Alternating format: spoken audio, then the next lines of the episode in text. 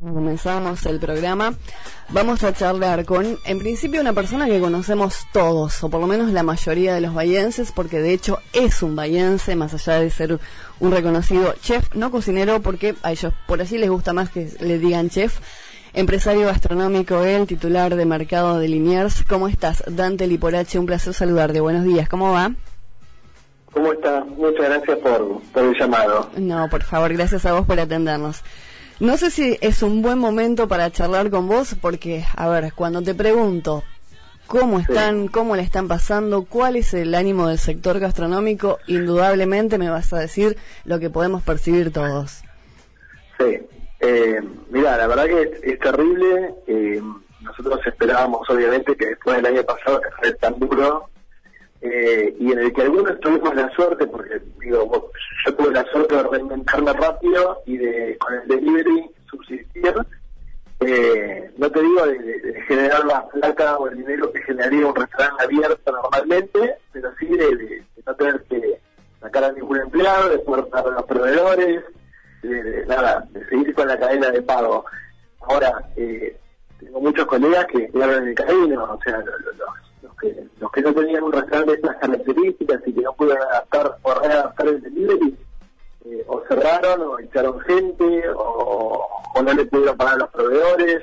Y la verdad que todo eso pensábamos que este año, eh, una vez que más o menos para noviembre se había abierto un poco todo, con todos los protocolos que teníamos que cumplir, porque no nos vamos a negar que existe un virus, ¿no? O sea, con todos los protocolos que teníamos que cumplir, pensábamos que eso eh, no iba a volver nunca para atrás. Y bueno, tuvimos la mala noticia de que no vamos a ir para atrás y ya dos años eh, de, la misma catástrofe, bueno, es difícil de, superar y de convivir con eso. No, sin dudas. ¿Dónde, ¿Y cómo se hace para, para tratar de, de volver a pararse, no te digo de, con todo el equilibrio, pero digo como para volver a acomodarse eh, máxima en tu caso, ¿no? Porque vos venías de, de haber inaugurado Mercado Lineal, es un proyecto de larguísima data, y a los dos días se cerró todo.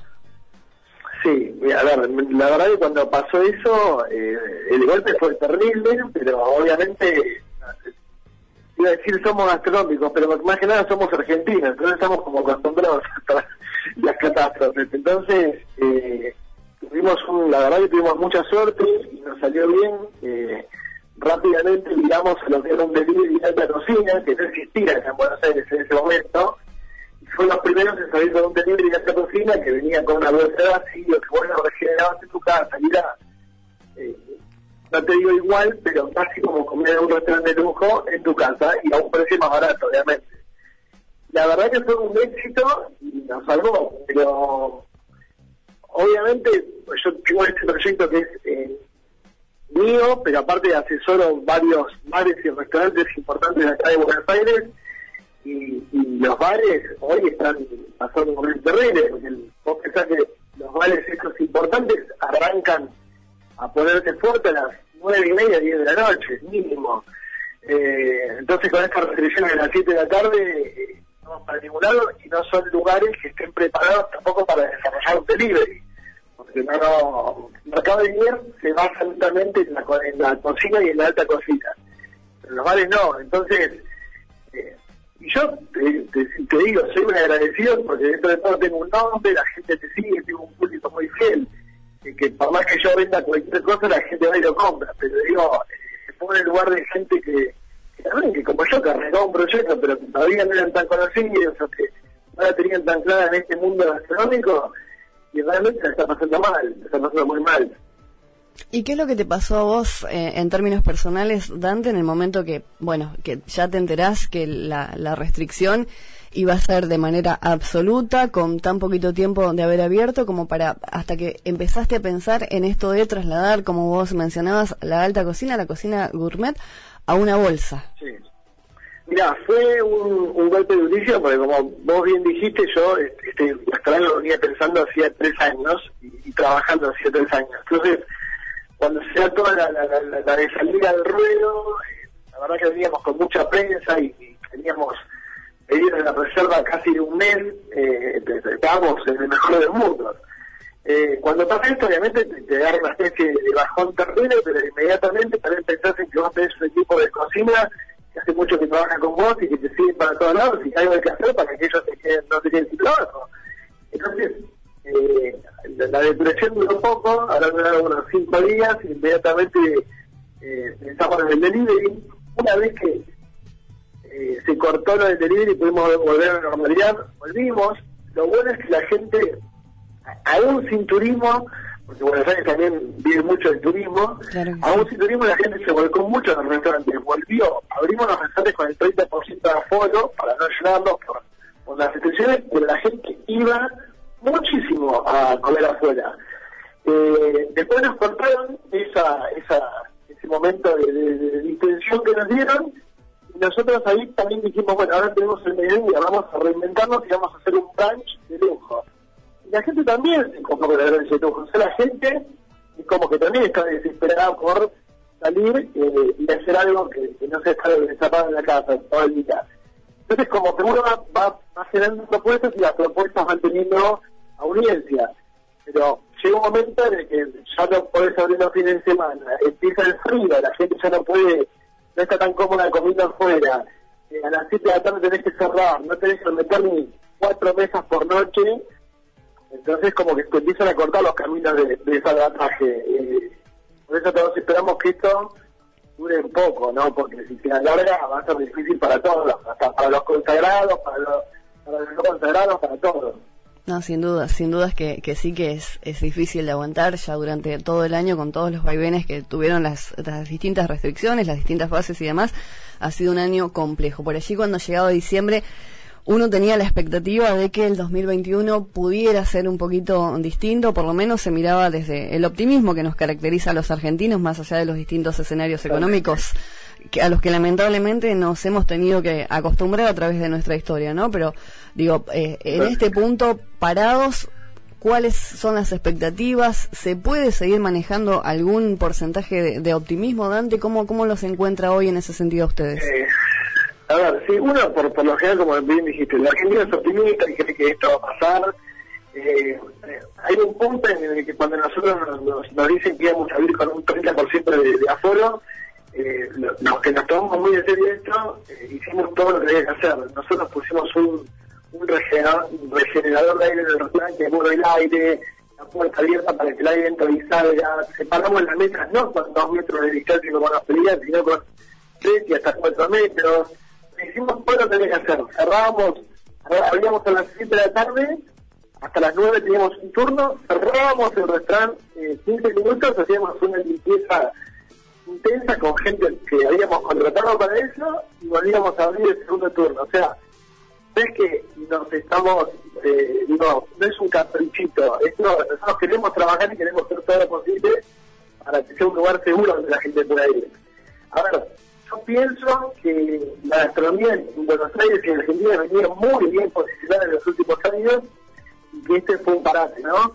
Eh, lo único bueno de esto es que ahora todas las regiones de Sudamérica, cuando todo esto abra, nos agarra todos en la misma línea de navegada, ¿no? O sea, así que eh, si hacemos las cosas bien, eh, podemos aguantar esta, este catombe, los que queremos, eh, vamos a tener que ser nosotros los que empujemos el carro y también generar nuevas cosas para que el gastronómico tenga trabajo, ¿no? Porque van a faltar restaurantes, van a faltar gente y va a haber mucha gente de rubro sin trabajo. ¿Qué es lo que te pasa a vos, Dante, cuando por allí ves o podés observar lo que de alguna manera también observamos todos, ¿no? Que hay, distintas actividades que tienen algún permitido más y que ante la primera cuestión que se, se puede llegar a visorar como peligrosa, la gastronomía es el primero que cae. Ya, es raro. Eh, al principio pensé que era por un tema de desconocimiento y que, bueno, lo, lo, cerraban por, porque, bueno, cerremos lugares donde entra gente. Después cuando empezás a ver que eh, hay otros comercios donde la gente puede ingresar, o, bueno, no te quiero ni hablar de, no me quiero indignar con el tema Copa América y todas estas cosas, ¿no? Pero, pero cuando, cuando vos ves que, que, cumplís tanto los protocolos, que la gastronomía te, te está diciendo, vení, mirá el lugar, mirá, hice todo lo que vos me dijiste, eh, tengo muy poca gente adentro, porque muy poca gente adentro, para, aunque parezca poco, esa poca gente que viene adentro te ayuda a pagar los gastos. No es que, como te digo, no es que vas a ser rico, pero vas a poder eh, bancar un poco más todos los gastos del restaurante, que son, que son muchos. Entonces, como que ahora ya esta segunda etapa en lo que en la gastronomía no están terminada, yo ya estoy viendo como que hay una especie de capricho de, los políticos con el tema gastronómico, que realmente no puedo llegar a vislumbrar cuál es, porque no entiendo, porque obviamente son eh, lugares que dan de trabajar, de trabajo muchísima gente, que, obviamente lugares que pagan impuestos, obviamente lugares que, que, ayudan a la, la, economía, lo que parece rarísimo que se esté buscando una, un exterminio casi tan tan rápido y que no y que no necesitan aceptar que digo, que no ya se comprobó en otros lugares del mundo cuando hay emergentes que no son focos de contagio como los colegios digo es que lo estoy pensando yo y digo esto no contagio no no. O sea si vos me decís que en el restaurante está visto que es un foco de contagio total eso tiene bueno sí cerremos porque yo también tengo gente que trabaja ahí no quiero que mi gente tampoco esté enferma. Ahora eh, ya se ha visto que no de hecho, eh, algún, hace poco leí un, unos informes en la gastronomía prácticamente separados y todo, no había contagio, salió un 0,no sé cuánto por ciento. Entonces, realmente tengo que entender que sí, que es un capricho de, de, de los gobernantes de turno. Y no te, no te digo ni de un lado ni del otro, ¿eh? generalizo. ¿Qué es lo que pasa con, con las herramientas, Dante? Porque por allí alguien puede decir, bueno, está bien, están cerrados, eh, los obligan a cerrar o por lo menos las restricciones son bastante más fuertes con el sector gastronómico, pero tienen otras herramientas, pueden acceder, me imagino, a ver, no sé, un crédito, un repro, un ATP, una cuestión por el estilo. ¿Alcanza? No, no, no alcanza. Nosotros, el mercado de ingresos, obviamente no, contamos con nada de eso porque somos un restaurante nuevo. Entonces, eh, de hecho, no, no entramos en los retos porque abrimos en el 2020 eh, pero saquemos al mercado lineal que los nuevos y te abrieron en, un mal momento para la ayuda. Son, eh, no sé, por ejemplo, yo solo un bar acá en Buenos Aires que el otro día eh, una revista inglesa muy importante lo puso entre los 25 mejores rooftops del mundo, eh, que se llama Trade. O sea, imagínate que vos trabajás en un lugar que está entre los 25 mejores del mundo y lo tenés cerrado. O sea, es, es como desesperante porque vos con esos premios obviamente sabés que la gente no llena al lugar eh, son un monstruo, no son un chiquito como Mercado de Mierda que se dedica a la cocina donde hay muy pocos empleados. Son lugares que tienen 60, 70 empleados, eh, son estructuras eh, enormes, con alquileres enormes, eh, la mayoría de los alquileres no, no, no, no ha bajado, los dueños de los locales han, han sido tan benevolentes. Entonces, pero la verdad que te quedas muy corto con esa ayuda, no, no llegas a cubrir prácticamente, eh, no llegas a cubrir prácticamente mucho de lo que tenés que, que desembolsar. ¿Qué es lo que escuchás de tus colegas, Dante, con respecto a, a, cómo estamos parados? Porque obviamente, como vos mencionabas al principio de la nota, hay quienes tienen un poquito más de espalda y pueden aguantar a un poco más, no te digo en las mejores condiciones, pero por lo menos tienen la chance de aguantar un poco más. Otros, como es tu caso, son restaurantes eh, menores o que, que, estaban abriendo sus puertas cuando los agarró todo esto, entonces no tenían como un resto que les pueda llegar a, a servir como para, para bancar la parada, como quien dice. Pero digo, ¿cuál es la sensación del, del resto del sector? Eh, mira, yo eh, la verdad que no, no participo mucho en los chats porque, porque me deprime, obviamente. Entonces trato de de, de, de, enfocarme en, subsistir con todos los, lugares que tengo y que, y se queden. Pero tengo, obviamente, mis socios sí están y, hablamos del tema y me dicen que hay una desesperación enorme en el sector, eh, por lo menos acá en, los, gastronómicos del capital, ¿no? También de provincia, porque también conozco eh, gastronómicos de provincia que están muy desesperados y muy angustiados y, y, hay gente que está hablando obviamente todos los días, eh, uno o dos, de, de distintas personas hablan de, que van a hacer su local, eh, de que están angustiados por la gente que se queda sin trabajo, de que están angustiados porque no van a llevar la plata a, la casa, ¿no? A ellos. Eh, y después también está el tema de nada, del de, de poco, de, del desánimo con, con, nada, con las medidas, están muy enojados fíjate que hay sectores, acá hay sectores del país, Man, Mar del Plata, eh, Que están abriendo en estos días a la fuerza. Eh, a ver, ya, la gente no da más, está como desesperada y yo creo que sea a ese, a ese punto también se puede abrir, aunque te caiga la policía y te puede cerrar. A ver, todavía eh, el porteño es como es más, tranquilo, pero yo creo que esto se extiende mucho más. Eh, nada, va a haber una, una especie de, no se digo una rebelión, porque va a haber una, apuesta de decirle al gobierno, o por lo menos al gobierno nacional, que eh, cortémosla, eh, porque no, no va más, pero tampoco de comer al gobierno nacional, ¿no? porque ellos también recaudan. Entonces, esto es una rueda. Eh, si te tengo que decir lo que le pasa al sector, hoy está muy desgastado anímicamente, está muy desgastado económicamente, eh, pero también te digo, eh, como hablábamos anteriormente, todos conservamos eh, nada, la, fe de que esto eh, dure poco, se empieza a vacunar rápido, vamos a ver un poquito más de normalidad. Tampoco pedimos un restaurante abierto hasta, la, hasta las 2, 3 de la mañana, pedimos un restaurante abierto hasta las 11 de la noche. digo, no, no, no, no queremos mucho más que eso. ¿Y cuál es, cuál es el ánimo de la gente cuando, cuando ah, se les permite ir hasta las 7 de la tarde, hasta las, eh, las 21, hasta las 23, lo que sea? ¿Cómo notas que sale la gente? Porque por allí, eh, el año pasado, en el medio de, toda la, la, restricción más fuerte, el sector era como que especulaba un poco, que la gente va a venir menos, que va a venir con miedo, que va a salir con ganas, decían otros. ¿Cómo lo ves vos? No, la gente salió de una manera eh, infernal a comer afuera. A mí me sorprendió, ¿eh? Yo también esperaba que, digo, a ver, capaz que la gente está con miedo, capaz que la gente sale menos, o sea, por ahí nos llenamos eh, lo poco que podemos ayudar, pero fue una, una grata sorpresa, te digo, porque todos los restaurantes, vos eh, venías a los restaurantes con, con muchísima gente, muchísima gente, te permito, con el afuera del 30%, no es que podíamos meter un 100% de restaurantes llenos pero la gente respondió muy bien, se ve que tenía muchas ganas de volver a salir, te repito, sin el público extranjero que era muy fuerte acá en Capital. O sea, el, público que, que, salió y se volcó a los restaurantes era 100% argentino. Bien. Y por último, Dante, ya te dejamos en libertad. Contanos un poquito para la gente que por allí no te conoce o que no tiene la chance de seguir a Mercado de Liniers o a vos en las redes sociales, ¿cómo fue esto innovador de llevar la comida, la alta cocina, a una bolsa de vacío? ¿Desde dónde surge? ¿Cómo se te ocurre? Porque no existía.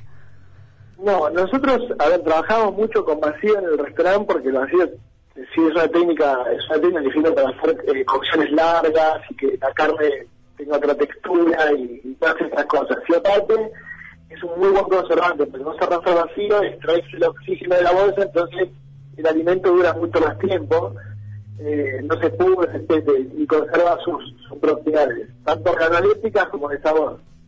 La verdad que cuando vino toda esta catástrofe, dije, a ver, yo ya tengo el restaurante armado con toda la maquinaria, tengo una máquina vacío, eh, tengo las máquinas para cocinar vacío, ¿por qué no no hago una cocina que vaya directamente de la bolsa a la casa del, del Y aparte no fue solamente eso, sino que como nosotros somos un restaurante dedicado a esta cocina, cuando la gente empezó a llamar para pedir eh, este, este, este, estilo de comida al vacío, también tenemos un sommelier que le informa a la gente con qué viene a acompañar, es como que vos llamás al delivery y no es delivery rápido.